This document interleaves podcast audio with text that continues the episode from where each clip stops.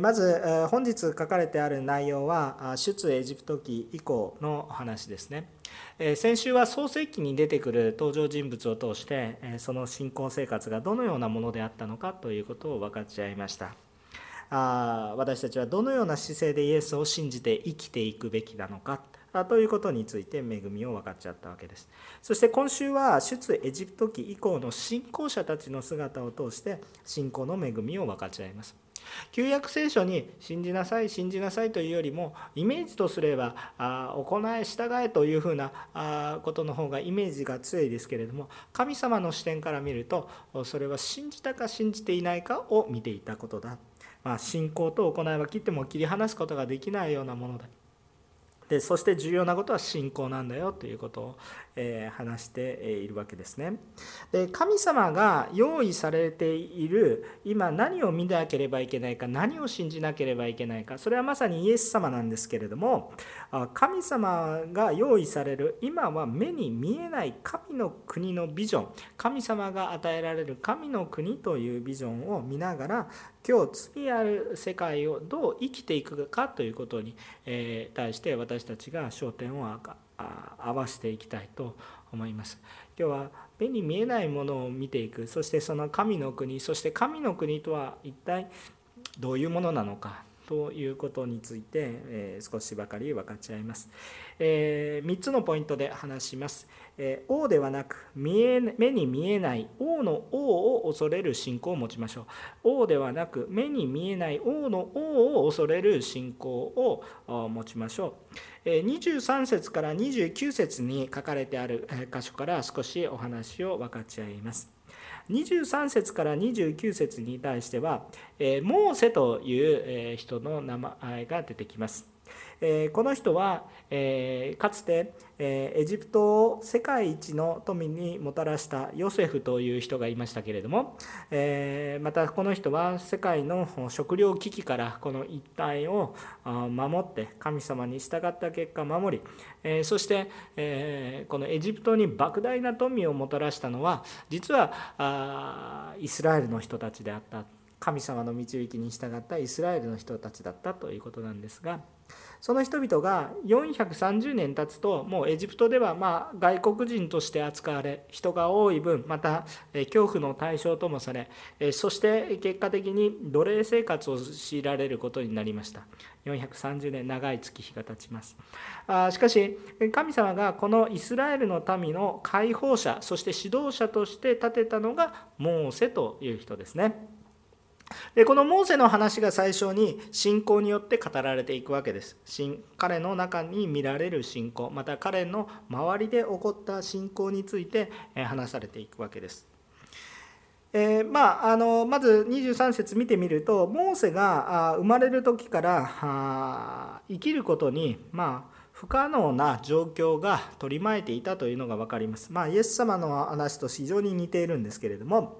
えー、これは人口抑制のためにねあんまりにも外国人勢力が国内でどんどんどんどん広がっていくと、えー、元からいた自国民の人たちはちょっと脅威を感じるということであんまり多くならないでほしいということで人口抑制政策が取られます。非常に、えー、これは人道的なものではなく非常にもう短絡的で非人道的なものだったわけなんですけれども、えこれは赤ちゃんが生まれて男の子だったら皆殺せというものでしたね。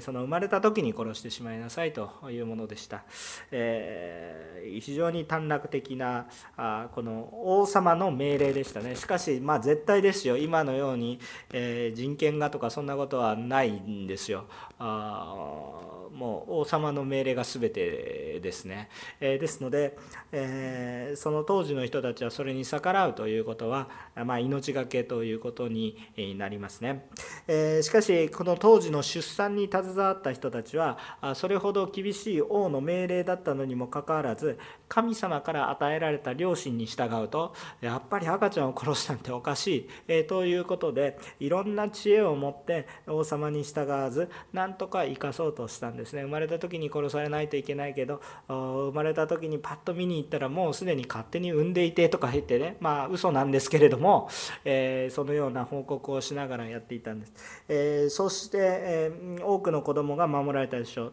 もちろん犠牲になった人もいたかと思います。しかし、えー、そのような状況を見て王はさらに、えー、この政策を厳しくしますね。結局男の子はみんなナイル川に流しなさいということで川の中で溺れさすようにしてしまったわけです。そしてそんなような厳しい状況の中でモーセが生まれてきますがここにモーセにえの誕生にえ携わったその周りの人たちはさらに厳しくなっているその王の命令の中でもこのモーセを守ろうと努力します。でも見つかったら生まれた瞬間だけじゃなくて見つかったら男の子だって分かったらどっちみちナイル川に入れられるのでいよいよ隠せないなと思って3ヶ月経ったわけですけれどもあしかしえこの最大限自分たちのできることをしようとしてもう逃げられなくなったわけですけれどもじゃあじゃあ諦めてポイッと捨ててしまうのではなくて、え最後まで生きる可能性を信じて信じてまずこの信仰の奥になるのは王よりも王の王を恐れる思いがあって、えー自分たちが本当にこのような愚かなことはしないんだ。でも自分たちも追い込まれてしまった。もうどうすることもできない。けれどもそれでも生きておられる神様を信じて自分たちのできる最大限のことをしてもういいやって諦めるのではなくそれでも信じて、えー、カゴを作り水に沈まないように浮くようにしてしたですね。もうそれ以上のことはもう自分たちはもうどうするできることだけをやってあとは委ねますという形になったんですが神様不思議なことにそのモーセのカゴがあこう揺られていって、えー、そして行った先はなんとこのファラオの娘のところに行ったわけです、えー、皆さんこの状況の結末を知ってるのでああよかったねと思うかもしれませんがあこれはもう最悪な状況です、えー、誰が殺せと命令してるのかって言ったらまさにファラオなんですよ。つまり王なんですよ。でその娘のところに行く。ということはもう一番その厳しい中枢に神様はその赤ちゃん何もできない赤ちゃんを送り込んだんだ。いうことですよね。もう本当にこれはあ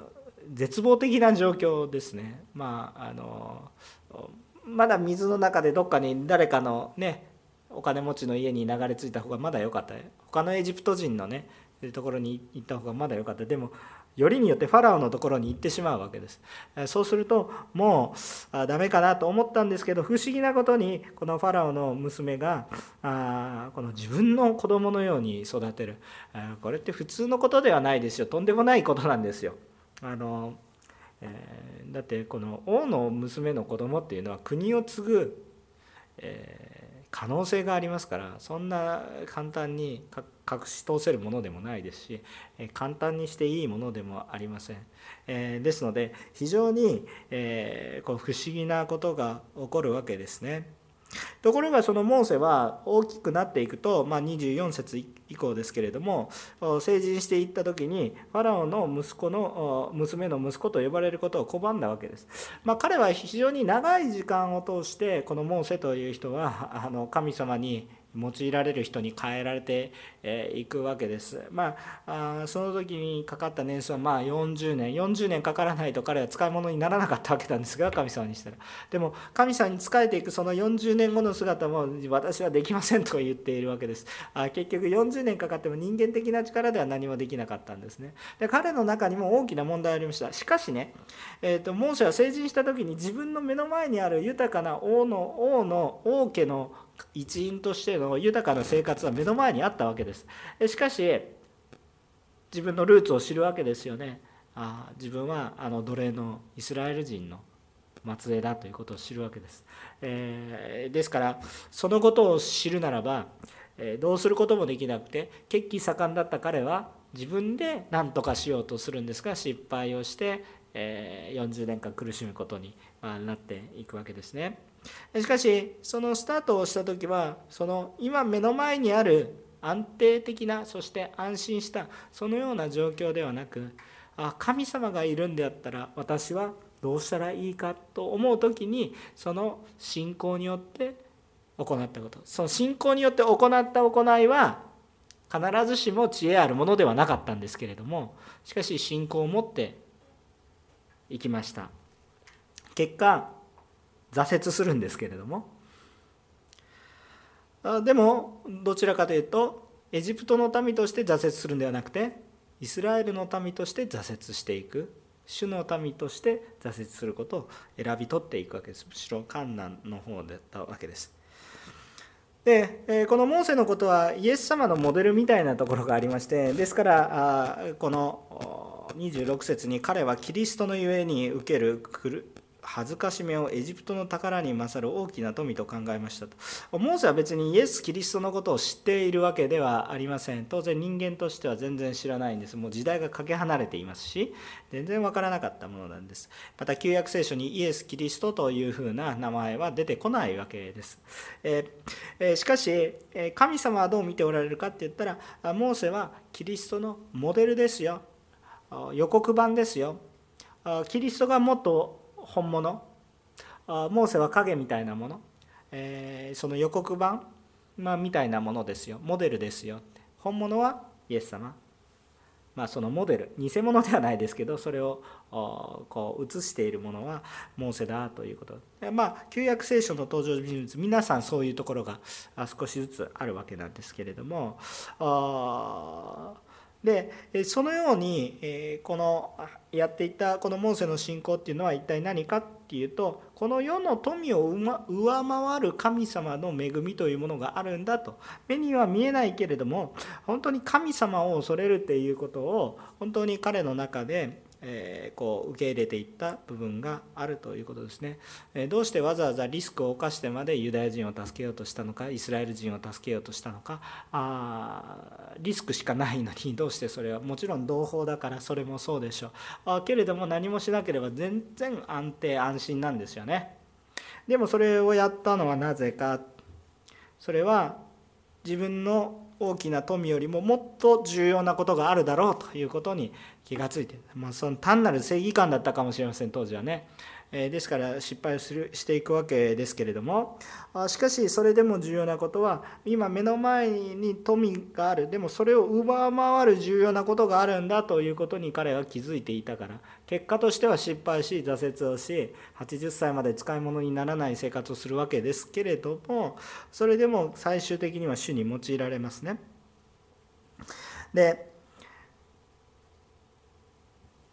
彼らがこれから歩んでいくこのモーセがイエス様にあ、まあ、神様に出会ってですねそして主に従っていくようになりますがその時に導くのはやっぱり逃れる救いに至る命に至る唯一の道をやっぱり示していくわけです神様の裁きがあること王よりも王の王を恐れたので王の裁きよりも神様の裁きの方が怖いわけですね。えで、えそしてその裁きが神様の言われる方法を通すと、え過ぎ去りますよということを教えたわけです。実際に神様は予告をして、え家畜でさえ全ての長子、え初めに生まれた男子というものは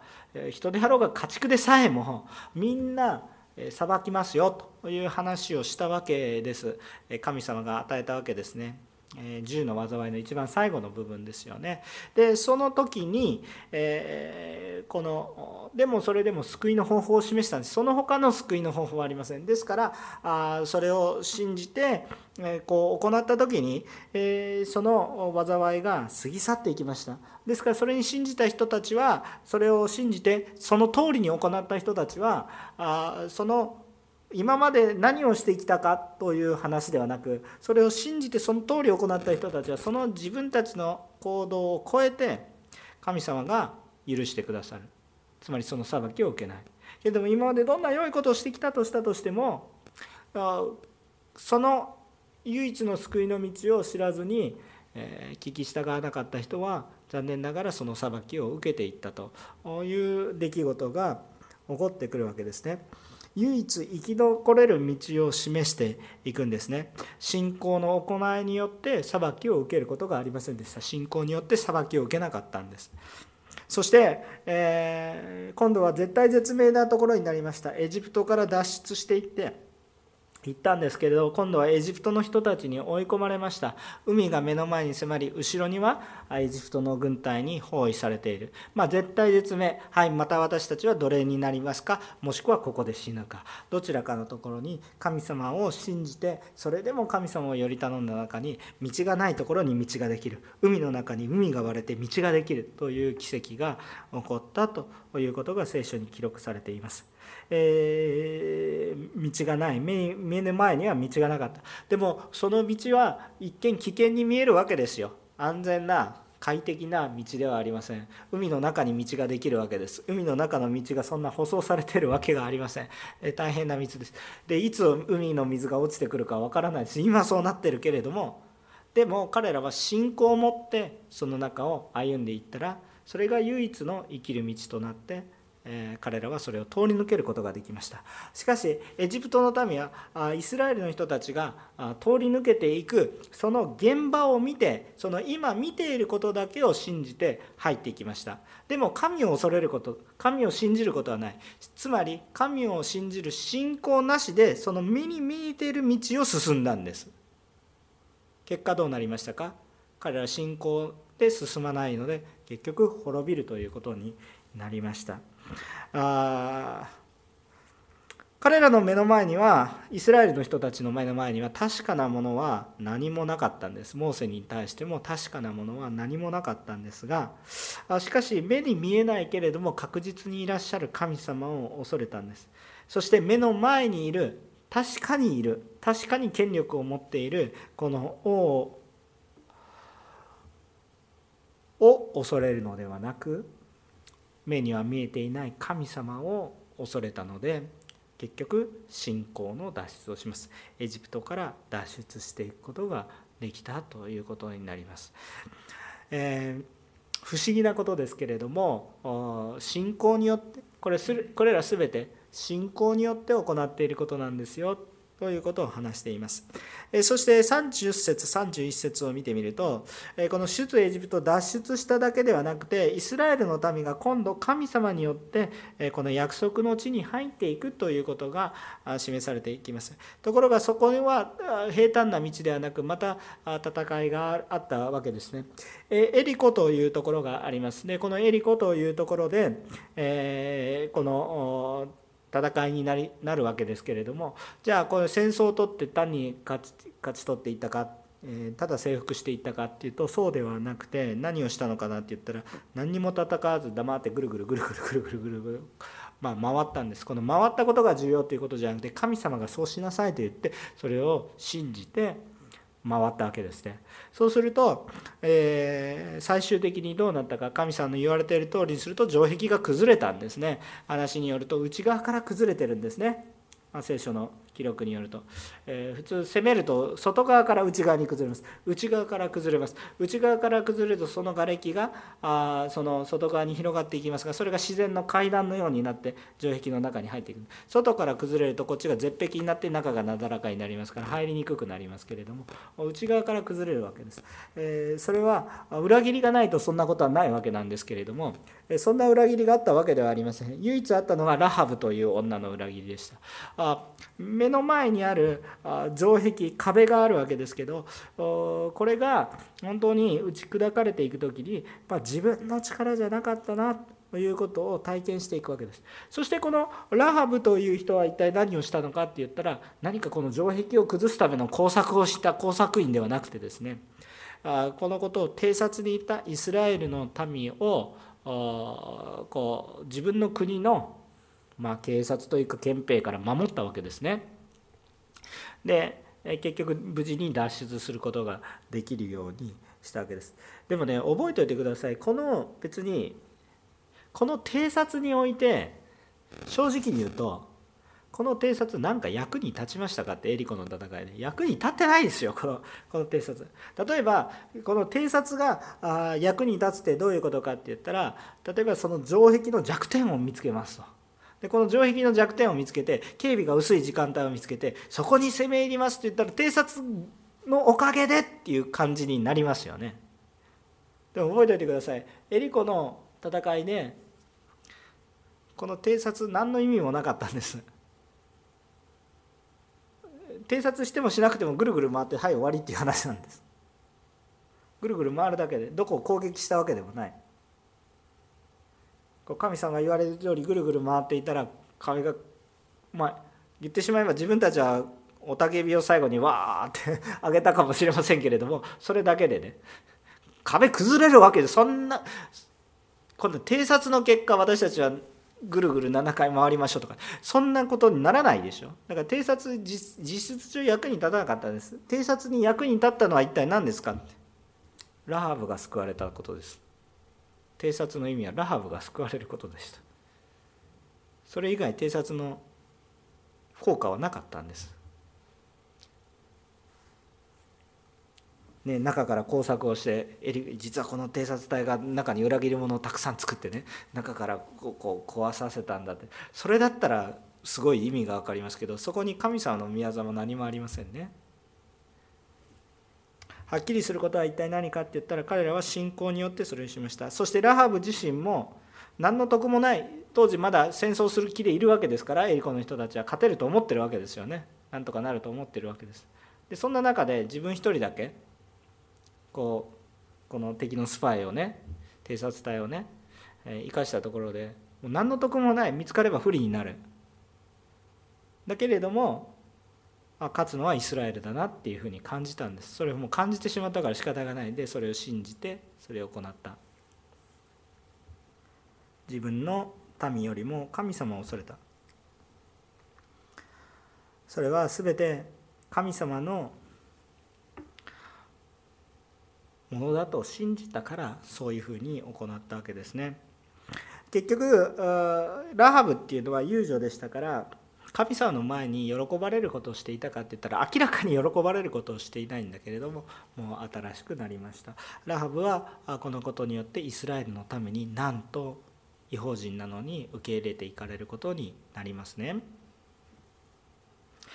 私たちも今日さまざまな状況があります目の前にある王権力よりも王の王という方を恐れるべきであり権力を持っている人よりも権力を与えることのできる人の方を方の方を私たちは、え恐れるべきであります。誰が一番恐るべき方か。私たちは王様を敬っていくべきであります。あ世の中で権力を持っている人たちはそれなりの理由があるでしょうね。まあ敬うべきです。しかし私たちが真に恐れるべきは神をこそ信じ恐れるべきであります、えー、目の前に何もないんですよねそれに対して。えー、まあ、目の前に権力を持ってる人が目の前に権力が見えてますだからあこれに逆らうと必ず逆らえと言ってるわけではないです。しかし王の王を恐れる信仰を持ちましょうということです。目の前にある現状を信じるのではなくそれを変えようとされている方がいらっしゃるならばそっちを信じましょう。その方が変えられる力があるっていうことを目には見えないけれど神様がいてそして神様が全てを治められているということを私たちが恐るべきだ恐れるべきだということを思います。もし今の社会状況の中そしていろいろなこともあります。私たちの目の前に迫っているのはコロナというものも迫っているかもしれません。でもそれはそれで待機説に対処したらいいでしょう。でも私たちはコロナを恐れるんじゃなくて神様を恐れるべきですね目の前に戦争もあるんですけれども戦争も大変なことで何とかしないといけないなと思わされるわけですけれどもでも神様をまず恐れた上でその中で示されることを私たちはしていくべきだということですね。王よりも王の王目の前にあることよりもその全てを司っておられる方を恐るべきものですよ。そうしないと私たちは信仰の歩みっていうことはできないと思います。人間の域を超えないんですね。何をしても人間のいや別にイエス様を信じてようか信じて前がそれはもう人間の域になってしまうんです。人間の領域になってしまうわけです。でも信仰っていうのは人に不可能なことをなされる神様の宮座を信じていくことなので目の前には見えてないし常識外れである可能性も結構あるわけです。しかし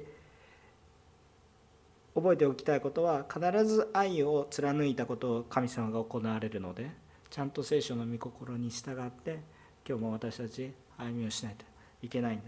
えー、結構大変なことなんですちょっとこの先またちょっと分かち合っていきたいと思います信仰というのはとにかく王の王を恐れる神様を恐れていくことだ目の前にあることを現状把握してああだこうだそして納得できる答えを出していくことではなく信仰というのはその中においても神様が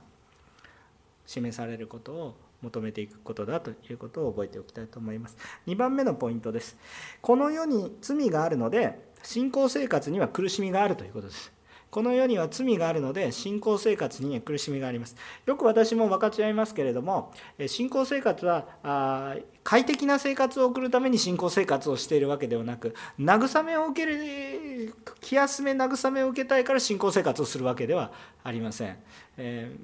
この本当に永遠の命というものを得られることを信じているのでそれを求めていくわけです。ちょっともう話がちょっと飛躍してるのでもう一度ちょっと戻しますけれども結局この世には罪があるので正しく生きようとすると苦しみます。イエス様が一番苦しまれたと思います。32節から38節を見ていきたいと思うんですけどまだこの以降もたくさんのえっ、ー、と信仰の人たちがギデオンとかね、えー、ともう本当にこんだけ大きな戦いをしないといけないのにあと何人ですかって言ったらもうもっと絞れもっと絞れって神様から言ってそんなに絞ったら戦えないですとか思ってるんですけどもっと絞れて300人まで絞られて全く多勢に無勢勝てないと思ったんですけどまあ主によって勝利が与えられていくっていうようなことをした人であるとか。バラクバラクバラクっていうのはこれは良い方のバラクであのバラクよりもデボラの方が有名だと思いますけれども、えー、デボラのと一緒に戦った人ですよね。イスラエルに勝利をもたらした人、えー、まあ、サムソンエフタ、まあ、いろんな人がいます、まあ、サムソンとか言ったらもうこの人は人間的には賭けだらけですけれども人間的には賭けだらけでしょう皆さん、うん、ねサムソン。ねえーちょっと女好きだしで、ちょっとあんまり別になんか清い生活には全然思えないんですけれども、でもまあ主に用いられました。それと、ただでもそれは主を信じたっていうことです。もうみんな人間的には賭けだらけなんですけれども、でも何かって言ったら、その信じた信仰の結果、主に用いられて、滅びることなく守られてきましたよ。えー、ダビデ、サムエル、預言者たちにおいてはあ時間が足りないでしょう。これは旧約聖書を知っている人たちに対して言われていることですので、その通りです。でも私たち知らないので一人一人扱いたいわけなんですけれどもしかしやはり言ってると確かに時間がないということで、えー、ポイントだけお話をしたいと思いますが、えー、これらの人たちは共通点として、えー、人間には不可能なことを神様が成してくださった。何によって？信じることによって。一歩踏み出したことによって信じて一歩踏み出したことによって神様が働いてくださった人たちだということですね。いやー素晴らしいですねギデオンさん素晴らしいですねっていうふうになる人は聖書の登場人物として残ってないということですね。全て神様がいなかったら何もできなかった人たちです。でも神様が不思議な人間には不可能な働きを行ってくださった何によって？神様を信じたことによってということなんですね。でその他の人たちいっぱい書いてあります。でここに書いてある内容を読んでみるとああの人はあんなことがあったなこの人はこんなことがあったなって旧約聖書を知ってる人だったらパッパッパッパッパッと霊が上がってくるようなあそういうような感じなんですね。えー、ある人たちはどうどうなりますか？信仰のためにたくさん苦しみました迫害を受け殉教する人たちもたくさんいたわけですよね。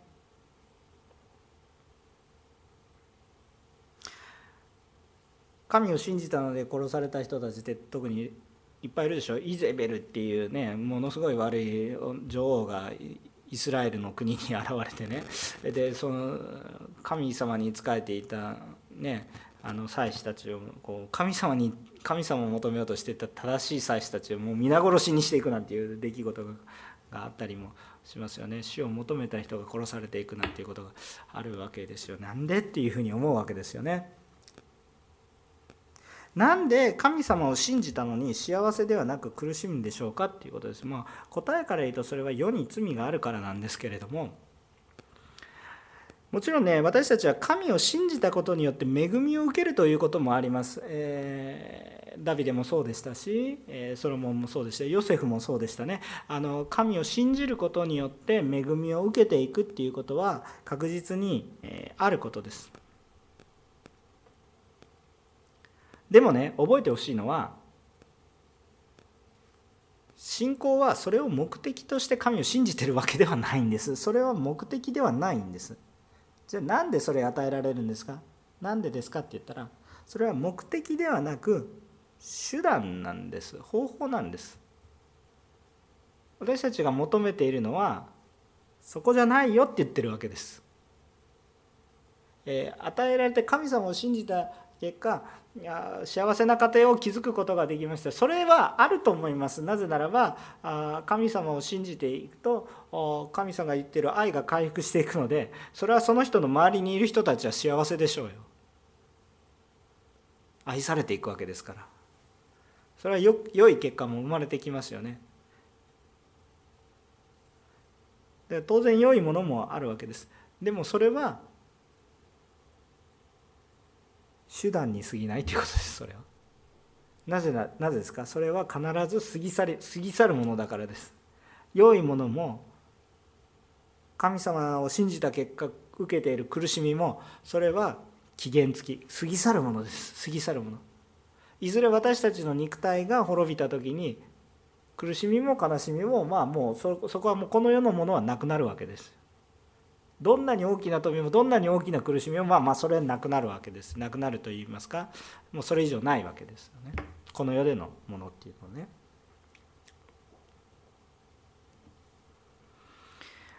だから私たちがもし神様を信じたことによって恵みを受け幸せになることもありますが信仰はそれを目的としているのではなくもっと大きな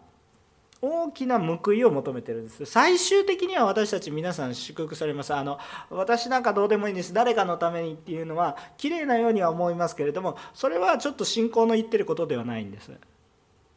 あのそれは一体何かって言ったら神様は私も救われます。だから大丈夫です。あの私なんかどうでもいいんですっていうのはそれは心の傷から出てきてる言葉でね。そうじゃないです。神様は私一人をどうでもいいとは思ってないです。からそれは信仰から出てきてる言葉じゃなくて私の信念から出てきてる言葉です。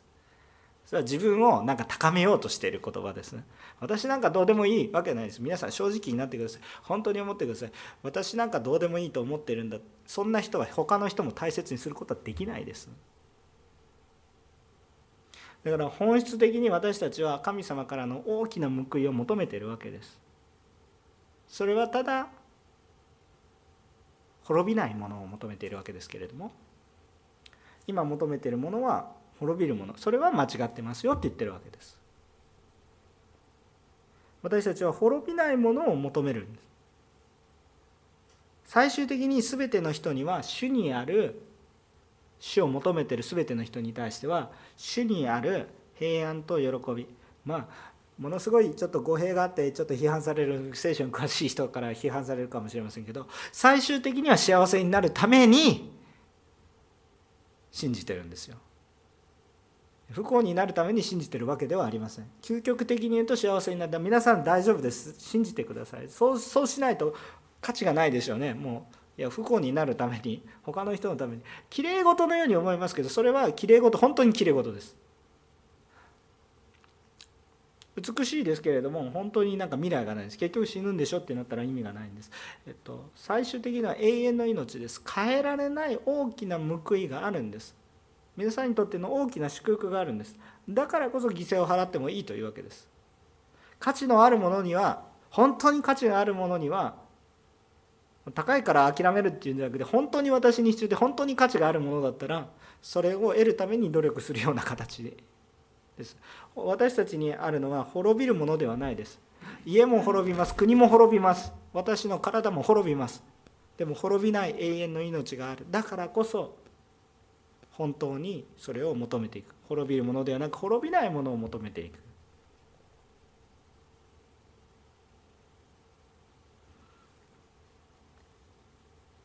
ちょっと神学的な話をすると神の国とその義を求めていくことですよね。だから神様を求めていくことになるわけですけれどもえー、特に象徴的な言葉がありますね、まあ、迫害ありますよってずっと書かれてあるんですけど38節の中にこういうことが書いてあります。これも印象的な言葉ですね。この世は彼らにふさわしくありませんでした。彼らは荒の山ホラ穴地の穴をさまよいました。皆さん皆さんは私はこの世にふさわしいものだと考えますか？罪ある世に私はふさわしいと考えますか？罪なき世に私はふさわしいとなりたいですか？罪ある世においてふさわしいものとななろうとすれば確かにこの世においてふさわしいとはされるでしょうけど滅びる時に共に滅びますと。私が人生をかけて大切にしている富があるならばその富がなくなったと同時にあなたも滅びますと。でもこの世が私の全てだふさわしいと思っていなければ一体どうなるかもっと本当に来たるべき世があるんだと思ったらこの世に与えられたものが例えば逆方向でマイナスになったとしたとしても 評価がゼロになったとしたとしてもでも私は大丈夫滅びないわけですこの言葉はですね、マタイの8章の20節ね、思い出します。えー、マタイの8章の20節にイエス様が言われた言葉があるわけですよ。マタイの8章の20節をちょっと開いてみて読んでみていただけると嬉しいんですけどまあ有名な御言葉です。ちょっと「うん」っていう謎の言葉でもあるんですけれどもマタイの8章の20節イエス様が言われていきます。このようにこの立法学者に言った言葉があります。こう書いてあります。イエスは彼に言われた狐には穴があり空の鳥には巣があるが人の子には枕するところもありませんって。え何の何の話ですか？と。これ、まあ、前後の話をすると非常に重要な話になってくるんですがあちょっとそこまでの時間はないんですけど一言ここで本当によく理解できるなと思います。なぜイエス様はこんな話をしたのか。何か文脈そのマタイの福音書の文脈からするとわけわからん言葉に感じるもするんですけれどもえっとまあこれはっきりと言われてるわけです。神様が実現しようと思ってるのはこの世でなんか映画を求める国とかなんか権力を持っていくとかそういうことをイエス様が求めておられるわけではないし、え何か当時あったローマからの独立であったりだとかねそういうことを求めているわけではなくて罪なき世神の国が来る神様の国の実現というものを見ていたわけですよ。だからもしイエス様の家がこの世にあったならば問題ですね。神の国にあるならばまあ、ももちろん私の家あるわけですけれども皆さん皆さん私は賃貸住まいですけれどもだから家がないとかそういう話じゃなくて皆さんがもし持ち家であったとしたとしても私の家はここしかないって感じていたらもうもちろん住んでていいんですよ。いいんですけどそれだともう私の居場所はここだけって思ってるとあなたはその土地と共に滅びます。そうではないです。私の居場所はどこにあるんですか？天国にあります。私も日本人あなたは韓国人あなたは台湾人あなたは中国人あなたはロシア人あなたはウクライナ人かもしれないけど私の国籍は天国にありますよということが見えてくると今この世で何をしたらいいかっていうのが見えてきますよということです。イエス様はこの世の滅びるものを与えに来られたのではなく滅びないものを与えに来られたんです。だからこれを私たちも信仰生活で見ていないといけないんです。だから目に見えているさまざまなものばっかりを見てあこの教会は祝福がありますね。この教会には祝福がないですね。っていうのを目に見えているもので判断してるとわからないです。もちろん神様の国を実現するために富が与えられることもあります。だから祝福なんですか？そうとも限りないです。目に見えていないけれども確実にある。そして罪あるものを与えていこうとしてるんじゃなくて罪が許される方を見せていこうとしている。イエス様を語る信仰そして共に歩んでいくその思い。もちろん必要があれば手段としてその必要を満たしていく必要があります。私たちはこの世の中で神の御国を伝えなければいけないのでそのために生きなければいけないしその必要もあるしまたそれを伝えるために必要性もありますね。その必要なもの資材富そういうものも必要であったらそれも神様が与えられていきますけどそれは目的ではなく手段ですよっていう。それを私たち忘れてはいけないんだということです。ですからこの世にあっても苦しみある。なんで苦しむことがあるんですか？何でイエス様を信じたのに苦しむことがありますか？それはこの世に罪があるからです。この世が滅んでいくからです。私たちが求めているものは滅びないものでありそして罪なきものを語ろうとするので罪あるよは一緒に滅びましょう。って一人で滅ぶのは嫌だからみんなで道連れってやってるわけですよ。まさにサタンがやってることってそういうことでしょ。自分だけで滅びたらいいんだけど自分だけじゃなくてみんな道連れにしていきますと。悪あがきしてるわけでしょ。そっちに行ってはいけないわけですよ。本当にあイエス様を見上げていく。だからその時にこの世のものじゃないんだよっていうことが見えてくる。だから苦しみもあります。豊かさもあります。でもそれはどっちでも関係ありませんと。結局は信仰ですと。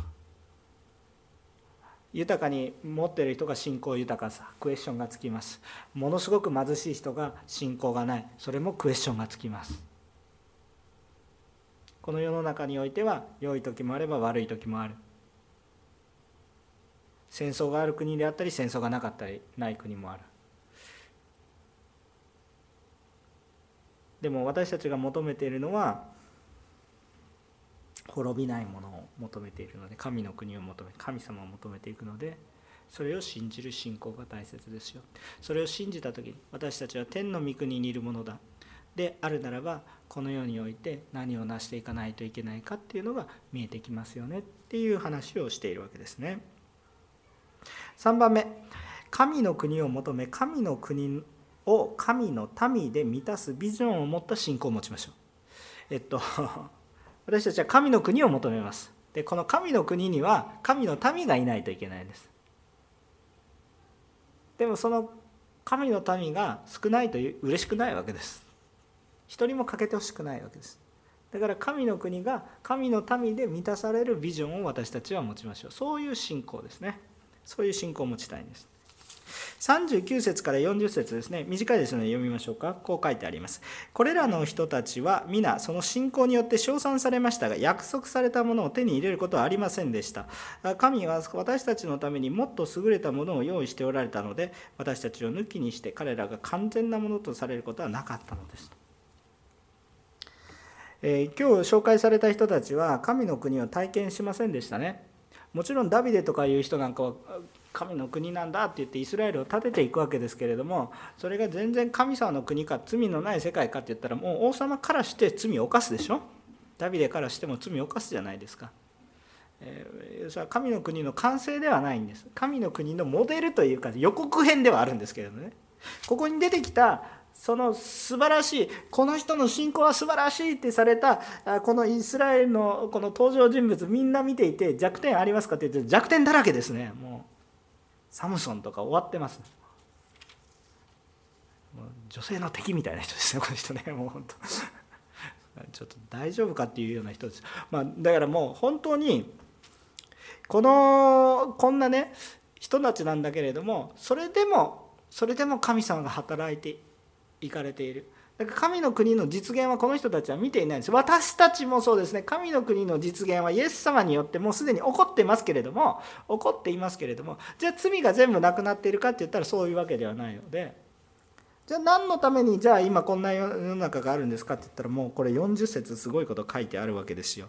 神は私たちのためにもっと優れたものを用意しておられたので私たちを抜きにして彼らが完全なものとされることはなかったんです。待ってらっしゃる。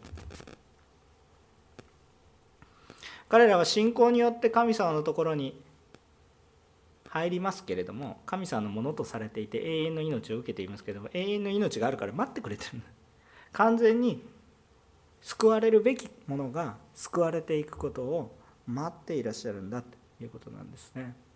まあ、今日はなんか非常に分かりにくい話をしてると思いますがちょっと最後の結論までちょっと頑張ってください。あの最後の結論非常に分かりやすい適用になると思います。私たちは信仰生活っていうのは何をもって信じているとするんですか？何を何を信じている何を信じているのか。ということですね。もちろん私の魂罪を許されることってもうあその通りです。あのケチつけてるわけでもそれレベル低いわけでもない。もうそれこそが真理です。あなんですけれどもあのそれ否定するわけじゃなくてその上でねちゃんと見ていかないといけないことは何かって言ったらただ目の前の生活が良くなっていくことが私の救いとかそういうことではないと。例えば私がずっと貧乏で苦しい生活をしています。イエス様を信じたら生活が楽になると信じるのは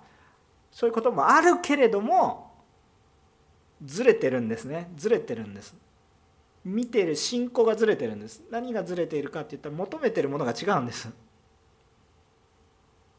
求めているのは神の国なんです。実はね私たちが願っているのは。神様ご自身なんです。神様の国を求めてるんです。だからこの世においての苦しみや悲しみもこの苦しみや悲しみを通して神様が実現される何かがあるということが見えてくるわけです。富が与えられているもそれは私が頑張ったものじゃなくて神様がなぜ私に与えたかを考える。じゃあこの富を通して何をしたらいいか神様の栄光を表す。だからこの世においての生き方が変わってくるわけです。と私は今母国にいますのでちょっと話がちょっと噛み合わないかもしれないですけどもし私が外国に宣教師として生きているならば、えその国の人と同じように生きますけれどもその国の人ではないんですね。もっと言うならば宣教師だとちょっとはっきりとしない部分はあるんですけどその私がもしどこかの国の大使さんとしてね大使さんですね大使館の大使さんね大使さんとして使わされたら一体どういうふうに例えば外国に住んでいますけれどもその国の人と同じものを食べたりもしますけれどもその国のルールも尊重しますけれども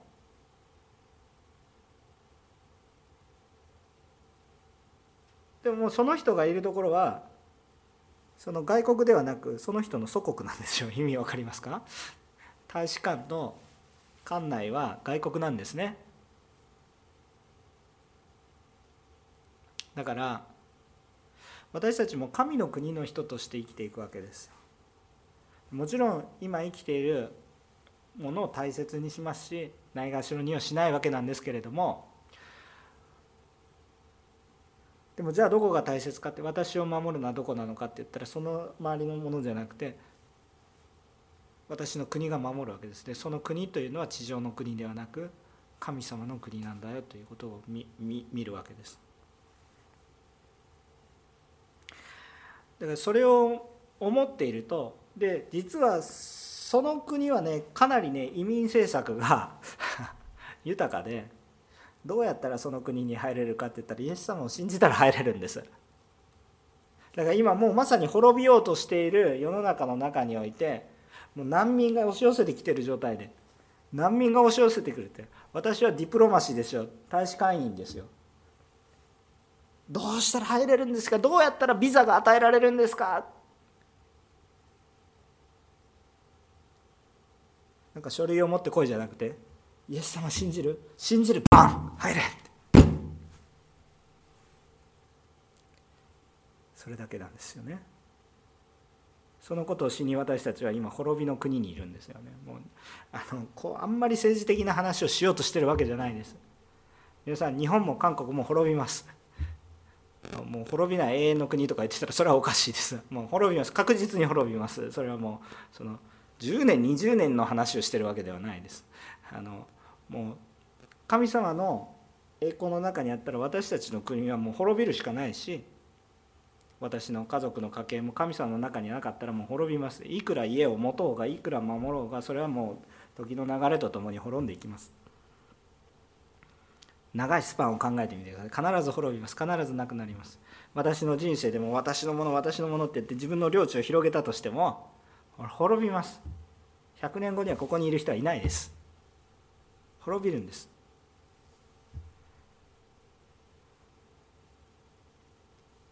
でも滅びないものがあるとするならば私たちはそれをこそ求めないといけないわけですけれども私たちの目に見えてるものとはかけがかけ離れた滅びないものを私たちは求めていかないといけないんだという話をしているわけです。だから今日教会の中に信仰がリバイバルすると信仰がリバイバルするイエス様を信じる信仰がリバイバルするとどうなりますかっていうと宣教が回復します。教会の中に本当に神様イエス様を信じる信仰が回復していくと宣教が回復するんです。なんでですか？なんでですか？今目の前に見えているものを求めていくのではなくてもし私たちがイエス様を信じて救われた喜びだでこの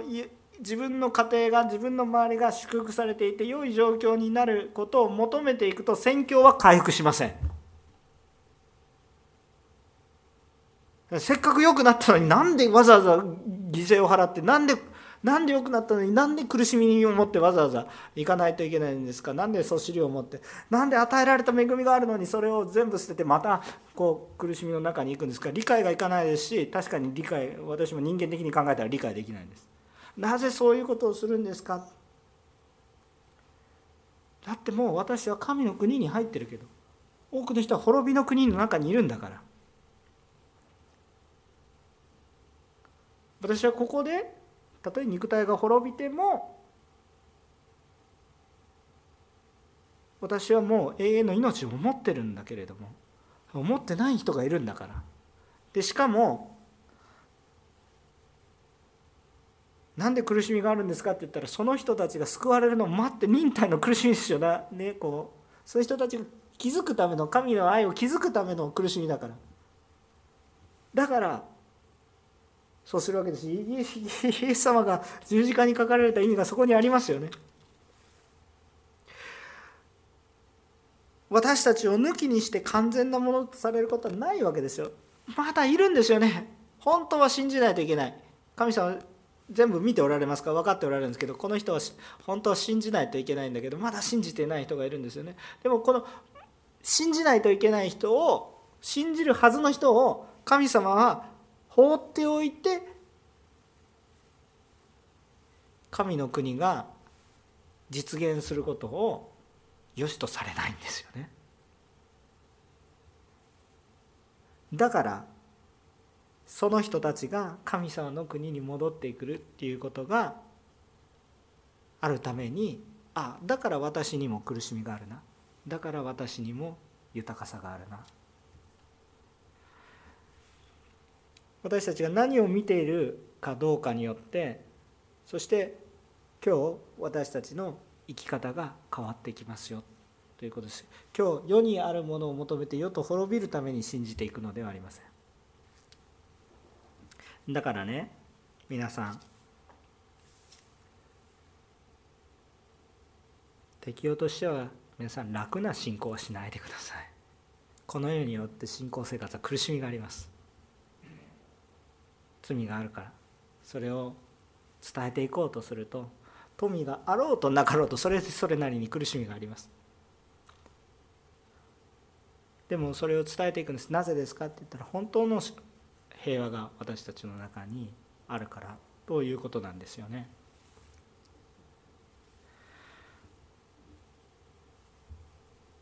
まだ主の救いの必要な方々が満たされていくために今日私に与え私に与えられたものはそれを満たすために用いるものだな。今日私が苦しみが与えられたこの苦しみを通して神様の愛が伝わる人がいるために神様は私にも苦しみを与えられたな。もう私はもう天の御国にあって救われてるし。でもこの私たちが信仰を見ていくわけです。この信仰を見ていくわけなんですけれどもこう信じていても苦しみの中にあっていや何のために信じているか分からなくなったなることがあります。コロナ戦争災害人間関係の苦しみいろいろなものも通して。ああやっぱりそんなもうこのこの世の中を生きていくためにあんまり役に立つと思えないようなものはもうやめてもう一回自分たちのやり方世の中のやり方に戻っていこうとしないでねって言ってるわけですよ。戻ったら楽さはあります。でもそっちは滅びですよ。いや私のこの先50年の人生は大丈夫になるかもしれませんがその後が滅びです。それを覚えておいてねって必ず失うものなんだよっていうことを覚えておいてねってでもイエス様に会ったら滅びないものですよ。何を信じるんですか？だから信仰が回復すると宣教が回復します。だって救われる人がいるんだからしないといけないっていう思いが私たちのうちにあふれてくるわけです。私たちが求めていくべきものはこの世で与えられる手段を求めていくのではなくてまさに目的神様そして神の国そして神の国の民が多く与えられていくことを私たちが望んで生きていきます。そのために私たちは地の塩世の光となるわけです。何のために捧げますか？神の国が実現されていくためにします。当然この世の人道的なことも含まれます。しかし世の中にある人道的なことだったらもう特にクリスチャンが少ない日本だったら教会がすることよりも世の中のすることの方がよっぽど効果があったりします。でも教会しかできないことがある。それは一体何か。イエス様による永遠の命。これを信じる福音を信じる。それは私が終わるだけじゃなくて世の全ての人を救うことができる。歴史の中にも働かれそして今日も働かれ。目には見えていないけど確実におられる。だからこの方を信じる。信仰とは目に見えていないものを確信させるものだから今何の保証もない。けれども一歩踏み出して横浜お塗り教会の私たちも主を信じて主が救おうとされている方。もう皆さん救われているわけです。その方々のために私たち用いられていますよ。私たちも当然愛されていますよ。大丈夫ですよ。私なんかどうでもいいわけじゃないでしょ神様は私にロークさせるかもしれないけど私はもう大丈夫。神様のものになってる神様が働いてくださいます。だから信じて一歩踏み出していく。求めるべきものは神。神の国。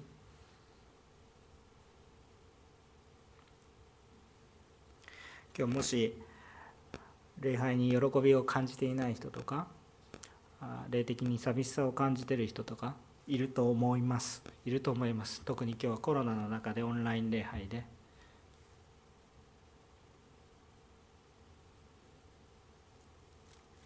多分信仰に立つ必要があると思います。もう一度主に全てを委ねて信じる、まあ、この信じることも神様がしてくださっている。今日のメッセージもそうだと思います。もう一度思い出してみてください。私は礼拝を守るための信仰生活をしているわけではなくて礼拝って言ってるのは礼拝式ね。を守るための礼この信仰生活をしているわけではなくてあ本当に神の国の一員となっているんだから。だから礼拝してるんですよ。自分の生活が先で神様の礼拝を自分の生活の中に組み込むんではなくて私の生き方は神の国の生き方。でもこの世の中で神様のことを伝えないといけないからこの世の中のことの言葉を使います。この世の中のことのやり方で話します。でも神の国の話をしますと。メインがどっちですか？この世がメインですか？それとも神の国がメインですか？どっちを信じますか？ということですね。これまでの人たちは約束されたものを全部人生の中で見ることはできなかったけどもっと優れたものがあると信じきってきました。その結果それが拡大されていきます。現在も私たちもそうです。これからもそうあるべきだということを私たちが思うわけです。今日も出エジプトから以降からずっと見えてきたこの信仰そして今日私たちが見えていく信仰というものは神の国そして神の国とは誰のうちに実現するんですか信じる皆さんのうちに実現していくんだということを本当に覚えていきたいと思います。王ではなく王の王である方を求めましょう。信仰生活には苦しみがありますけれども 苦しみを受けないための信仰生活ではなくて私たちは神の国が拡大していくこと私も救われ守り周りも救われ永遠の命を受けていくことを求めていくものですよ。私たちは神の国を求めていくんですよ。そういうことをですね私たちの信仰の理解として持っておかれそしてそれが人間の力ではできないから本当にまさしく目の前に見えていないことを信じていきたいと思います。私たち横浜の塗り教会も宣教の働きを担っていくと信じます、えー、きっと今年1年間楽じゃないと思いますのでけれども神様の働きを感じて喜んでいく、えー、私たちでありたいと願います。一言お祈りをしたいと思います。